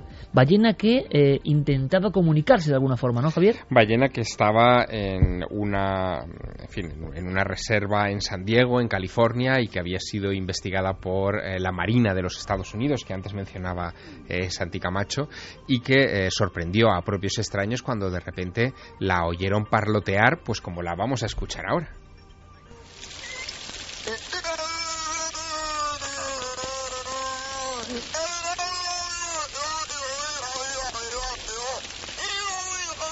Bueno, es que por muchas veces que se escuche esto,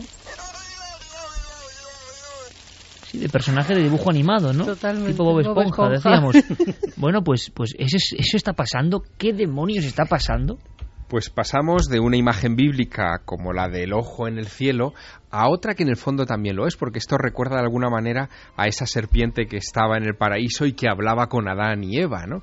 Eh, es como si de repente eh, una serie de especies animales fueran capaces de mimetizar la voz humana en determinadas circunstancias. El caso de este elefante, de Kosnik, eh, no es nuevo, porque cuando ya cumplió los 14 años, en el año 2004, eh, ahora tiene 22, eh, ya empezó a imitar el ruido de los camiones, es decir, camiones eh, que entraban dentro del zoológico con otros animales o que escuchaba eh, por la periferia del recinto donde él estaba recluido, eh, llamaron su atención y él en momentos determinados comenzó a imitarlo. Y ahora dicen los, los especialistas que han tratado a Kosnik que probablemente es la soledad del elefante la que le ha obligado, de alguna manera, la que le ha motivado a, mm, en fin, a pronunciar estas palabras, que son básicamente instrucciones que él recibe de sus cuidadores. Son frases elementales. Siéntate, muévete, vete al fondo, en fin, este tipo de cosas que son las que él repite de manera mecánica. Dicen los cuidadores, aunque, en fin, sobre esto habría mucho que hablar, que él las repite sin saber muy bien a lo que se está refiriendo. Ya lo de siempre, ¿no? Sí, es un decir, minimizar un poco cualquier elemento que pueda ser misterioso También se decía que o ningún extraño. animal podía hablar, ¿no? Sí, eso se decía. Ni siquiera, ni siquiera Ni hacer siquiera estos sonidos. Hay una cosa que, que me interesa especialmente. Va a contarnos Javier un caso del que yo he oído hablar en su título, un caso mítico de parapsicología y animales. Así es. Sorprendente de verdad. Yo creo que lo escuchéis, es un algo traído del arca de Noé, de los misterios, nunca mejor dicho. Pero hemos indagado últimamente, ¿verdad? Y esto sí que no lo sabía. Vamos a ver, a ver si me, me lo explicáis. ¿Hay personas que se encargan de hablar con los animales? Es decir, ¿hay una especie como de, de corpus de enseñanzas o de ellos, códigos? ellos dicen que se encargan de escuchar el alma de los animales. Que ¿Quiénes es son? diferente. Esta, esta gente que entrevistarla, Eh, ¿eh? Sí, sí, porque es muy interesante. Incluso en, en España tenemos personas que, que hacen este tipo de animal communicator, que es como se llama, ¿no? los susurradores de caballos, por ejemplo, entrarían en esa categoría. Son personas que, em, pues meditando, en cierta forma, estando en contacto con la naturaleza tal y como estábamos antes, eh, ya con toda la tecnología, pues se nos ha perdido el escuchar a la naturaleza, el escuchar a los animales. Estas personas viajan hacia atrás y parece que entran telepáticamente, según dicen, eh, en conexión con algunos de esos animales y estos animales le transmiten cómo quieren morir, si es que están a punto de morir, qué les pasa, porque se han roto una pata uno de los caballos, por ejemplo. Eh, Olga. Bueno, bueno, pero esto tiene alguna base racional o, o tiene, vamos, si está esto ocurriendo. tiene muchos estudios científicos detrás y además están utilizando muchas terapias. Eh, tipo flores de Bach, tipo eh, color terapia con los animales y parece que funciona. Bueno, imagino que el célebre y eminente zoólogo Richard Dawkins eh, pondrá grito en el cielo o otros etólogos que se han eh, devanado los sesos de investigar el lenguaje posible de los animales. Sí, Esto parece un poco esotérico así a primera vista, pero yo no sé si luego hay más de fondo. Me parece interesantísimo. Hay mucho, hay mucho de fondo. Y, además hay una cosa que quiero agradecer, de verdad, porque es que yo creo que la, el fluir de la comunicación este concepto de comunicadores animales de alguna forma o estudiosos de surgió por un mensaje que nos enviaron creo que fue al Facebook y quiero agradecerlo ¿eh? porque para que veáis que vuestros mensajes luego se convierten en investigaciones y llegan al resto del público. ¿Qué, pues, hay de esto? Pues fíjate que uno de los mm, científicos que más ha investigado este asunto es un personaje que, bueno, que a Santiago Camacho le va a hacer saltar de la silla inmediatamente, que es John Lilly. Eh, John Lilly. Ha saltado. Claro, ha saltado. Eh, aparte de, eh, en fin, un médico importante y un investigador de la conciencia, uno de esos personajes que fueron muy controvertidos en los años 70, 80 por haber inventado los famosos tanques de aislamiento sensorial, donde una persona se tumbaba y podía vivir toda clase de experiencias extrañas, que investigó mucho con el LSD y con otras drogas de este tipo, de, de apertura de conciencia. Bueno, pues este personaje realmente lo que le dio el paso para entrar en estos mundos fue una investigación sobre los delfines. Él estaba convencido, absolutamente convencido, de que los delfines poseían un idioma tan complejo como el nuestro eh, con el que ellos se comunicaban entre sí. Hizo miles de horas de grabación de los sonidos que articulan los delfines, eh, tratando de encontrar un nexo de comunicación con ellos. Él era un apasionado de esto que se llama ahora la comunicación interespecies. Eh, estaba casi convencido de que si lográramos sintetizar un lenguaje intermedio entre los chillidos de los delfines y nuestra manera de hablar, podríamos incluso llegar a filosofar, a conversar de eh, conceptos como los de esta noche sobre Dios o sobre tantas otras cosas, porque él pensaba que los delfines tenían una mente compleja y fue de alguna manera el que acuñó esa sensación hoy universal, seguro que si hacemos una encuesta eh, recibiríamos respuestas positivas en ese sentido, de que los delfines efectivamente son los animales probablemente más inteligentes del mar. ¿no? Él fue el responsable de, de esa historia y llegó a publicar varios libros a ese respecto. Tanto es así, y fíjate el salto qué curioso que es, que John Lilly terminó implicado en el proyecto SETI, y terminó trabajando con Frank Drake en la famosa ecuación de Drake, convencido de que si lográbamos superar la barrera interespecie entre el ser humano y los delfines, lograríamos también comunicarnos con una civilización extraterrestre eh, a futuro. Y ese salto hizo que dentro de los proyectos de investigación del proyecto SETI, él fundara una especie de suborden, eh, digamos, o de club dentro de ese concepto que él llamó la Orden del Delfín. Esto que nos pone Noel, Apocalipto, que parece el alarido de la naturaleza, una naturaleza evidentemente herida, y luego hablaremos eh, de noticias que tienen que ver con eso, con cambios de comportamiento en animales. Ahora, yo fíjate, escuchando por ejemplo a Javier, me está dando cuenta a veces de la forma sencilla, que es como uno se da cuenta de las cosas. Mira que son inteligentes los animales, mira que, que llevan milenios, millones de años de evolución, y parece que no hay un lenguaje ni siquiera, si lo hay es muy rudimentario por lo que vemos. Yo estaba escuchando el parlamento de nuestro amigo Javier y digo, ¿qué ha pasado? Conectándolo con lo de antes, ¿no? Nuestra mente humana, no somos muy conscientes, pero ningún animal sueña llegar ni a, ni a ni el 0,1%. O sea, algo pasa en nuestra especie para poder hilar con lenguaje, conceptos, ideas y hacerlo de esta forma tan natural desde quizá el principio de la historia. No es algo muy raro. Pero dices y esto me interesa mucho, que la técnica tiene mucho de espiritualidad y del alma de los animales. No es algo más técnico, zoológico, ¿no? Es casi todo energético y telepático, así lo describen ellos. Es más, te ponen ¿Hay gente en España que hace estas cosas? Sí, hay gente en España que hace estas cosas y da cursos por toda, por toda España. Se dedica a ello y se dedica además a tratar animales.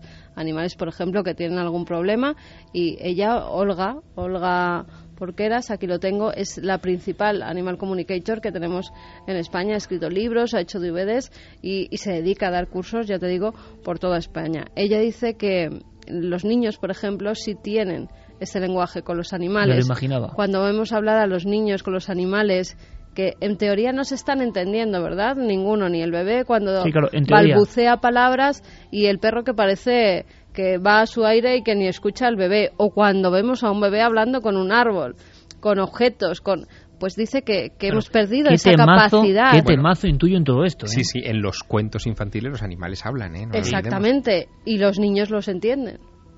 Pues esa capacidad que hemos perdido, que cuando nos hacemos mayores ya perdemos por completo de entender, saber escuchar, o intentar oír a nuestros animales de compañía, por ejemplo, se pierde por completo, pero los niños lo siguen conservando. Me estoy quedando perplejo porque es un universo que yo no conocía mm. y que incluso ha llegado a nuestro país, que mira que eso es difícil, ¿eh? Sí, y hay gente, eh, ya te digo, que está haciendo estos cursos como, por ejemplo, eh, ayudando a sus animales de compañía, ayudando a sus perros cuando estos tienen un cáncer a superar esa enfermedad de determinada forma, si es que es un cáncer que se pueda superar. Eh, también con otra cosa que, que se llama healing, que es como masajes energéticos que se dan a esos animales. ¿Y especies? bueno, vamos a entrevistar intentando, intentando Iker eh, entender. Mira, esta esta chica, por ejemplo, eh, dice que que eh, intenta ayudar a los animales a morir, porque les pregunta ¿Quieres que te pongamos la inyección cuando ya no hay nada que hacer con ellos? ¿O quieres que llegue tu día y que la contestan. Ella sabe que contestan, que, que el perro dice, no, yo quiero acabar ya de sufrir, pero en mi casa, no quiero morir en el veterinario, quiero estar acompañado de mis seres queridos. Pero vamos a ver, y hay alguna especie, por lo que intuyo parece se habla mucho de perros, ¿no? Pero que tiene esa mayor facultad. Ella dice que habla en teoría con, con los animales en sí, porque sale con caballos, con gatos, con bueno, perros. Bueno, ¿esto es un delirio o, algo más. Vamos a intentar descubrirlo, desde luego, con todo el respeto. Me parece abrir un, una vía, una punto del iceberg increíble. Y te pediría, Javier, por favor, ya que estamos en la recta final, que nos contase esa historia increíble. Pues tiene que ver un poco. Un periquito, un ave. Exacto, tiene un poco que ver con lo que estaba diciendo Carmen, el trasfondo espiritual de esta historia, si es que realmente lo tiene. Eh, ha habido un, en los anales de, lo paranormal un caso que se ha comentado mucho, sobre todo en España y sobre todo gracias a Germán de Argumosa, eh, porque eh, es uno de esos casos que, de confirmarse, demostraría que los animales en determinados momentos pueden tener incluso facultades mediúmnicas. Nos tenemos que retrotraer a la Navidad de 1970, cuando un, eh, un matrimonio, el matrimonio Bondamarós, eh, compra un periquito para su hija Bárbara, es una, una adolescente, eh, y a ese periquito lo llaman Bucci y se convierte en uno más de la familia. Bueno, el caso es que Bárbara muere por mm, problemas médicos a los 13 años, muere muy joven, y el periquito comienza a hablar a partir de ese momento. Antes no había dicho una sola palabra, los periquitos en ocasiones, bueno, pueden hablar, pero hasta la muerte de Bárbara no había articulado palabra. Comienza a hablar con una voz mm, muy grave, como masculina, eh, dando mensajes eh, diciendo que yo soy bárbara, ¿no? Eh, hablándolo en esa, en esa terminología. O cosas más surrealistas. yo soy bárbara y es comprensible para la familia. Es comprensible para la familia, pero es que lo curioso de este asunto, a diferencia del, por ejemplo, los loros, que a veces cuentan cosas eh, sin venir a cuento, este periquito parece que respondía a las preguntas de la familia, como si hubiera una especie de diálogo sencillo, básico, en el que la familia podía preguntarle por su estado, por dónde estaba, y el periquito iba contestando con un vocabulario que no es propio desde luego, de la memoria de un ave y que superaba con mucho lo que un periquito, en fin, puede almacenar normalmente en su cerebro. El asunto eh, es que comienza incluso a profetizar cosas, ¿no? La abuela se va a caer o el vecino, el señor Gunther, va a tener un problema con el coche. Cosas de ese estilo que hacen que el periquito se convierta eh, primero en un consuelo para la familia, pero inmediatamente después en una atracción para todo el mundo. Esta noticia, la noticia de la existencia de este periquito, llega en, el, eh, en la primavera de 1973 a oídos de Konstantin Raudive, el famoso padre un poco de la investigación moderna de las psicofonías, que decide crear una pequeña comisión de investigación, ir a la casa de los Bondamaros y eh, colocar micrófonos para tratar de grabar como sea a este periquito. Bueno, Germán de Argumosa que como sabes eh, ha tenido muchas intervenciones también delante de estos micrófonos, pero también delante de otros muchos, hablando con Juan Antonio Cebrián hace algunos años, eh, le contaba cómo Constantin Raudive le llamó le llevó a esa casa y él pudo presenciar, eh, siendo parte de ese comité de expertos, lo que allí estaba sucediendo y lo contaba así. El periquito se movía en la habitación. Allí estábamos un grupo de parapsicólogos de diversos países todos invitados por eh, el doctor Raudive, Constantin Raudive. Pues bien, teníamos magnetófonos por todos los sitios eh, para que en el momento en que este animal hablase, recoger las palabras. Pero de todo aquello, de cuanto yo observé allí, les puedo asegurar que a mí lo que más me impresionó por las consecuencias terribles que podía tener aquello para aquella señora, era cuando de vez en cuando le ponía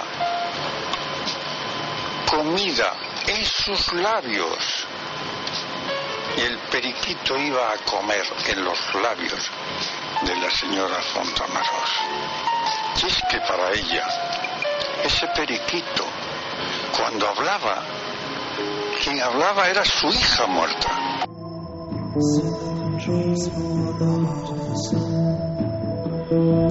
Germán de Argumosa eh, tuvo una ocurrencia que después el propio Constantin Raudive eh, le aplaudió, en fin, entre sobrecogido y extrañado. La ocurrencia que tuvo fue que eh, parece que este periquito cuando hablaba se quedaba como muy quieto, mm, en fin, muy, muy estático, así que Germán no dudó en echar mano a su bolsillo, sacar su encendedor y, mm, encendiendo la llama, pasarlo por delante de los ojos del periquito. Las extrañas ocurrencias de Germán. Sí, el periquito no se inmutó, pero mira, lo contaba así Germán. Cuando le pasé la llama, se la aproximé bastante.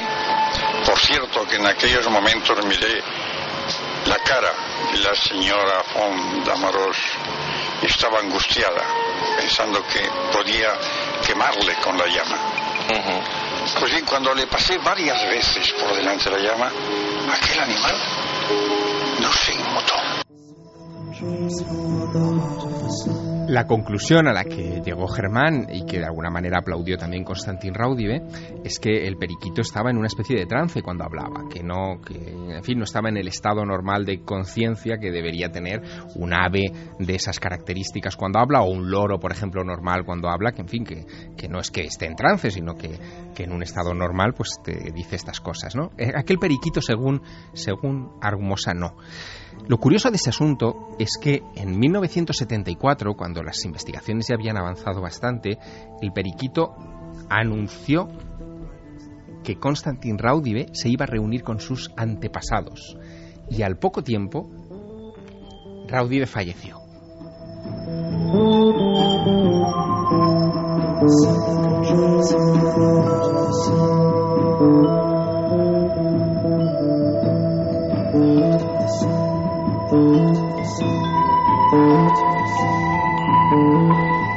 Desde luego, Javier Sierra ha viajado a lo más bizarro y arcaico de la historia de la parapsicología española. Absolutamente. Javier. O sea, como no hay otra forma. Para poner colofón y guinda a una historia tan extraña, pues ahí va Germán Argomosa, el periquito de Hamburgo. La gran pregunta es, ¿y habrá grabaciones?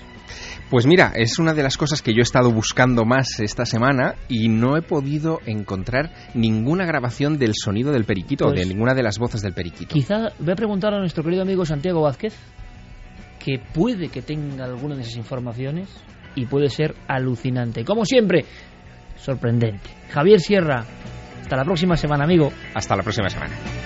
Santi. Los dos hasta mañana. Bueno, los dos os veo mañana, ¿eh? A los dos os veo mañana y menudo programa que viene mañana en la tele en Cuarto Milenio. Gracias, compañeros, como siempre, es un honor. Javier, que enseguida estamos con esa información de la policía eh, en Basauri y con muchas más cosas que han ocurrido. Última hora, declaraciones de la policía de estas grabaciones son muy interesantes. y muchas más noticias, muchas más cosas. Viajaremos a la atalaya, sabremos qué ha pasado con esos animales que han variado su comportamiento, en fin, muchas cosas. A la vuelta, después de nuestros compañeros, con toda la información, las noticias aquí en la SER.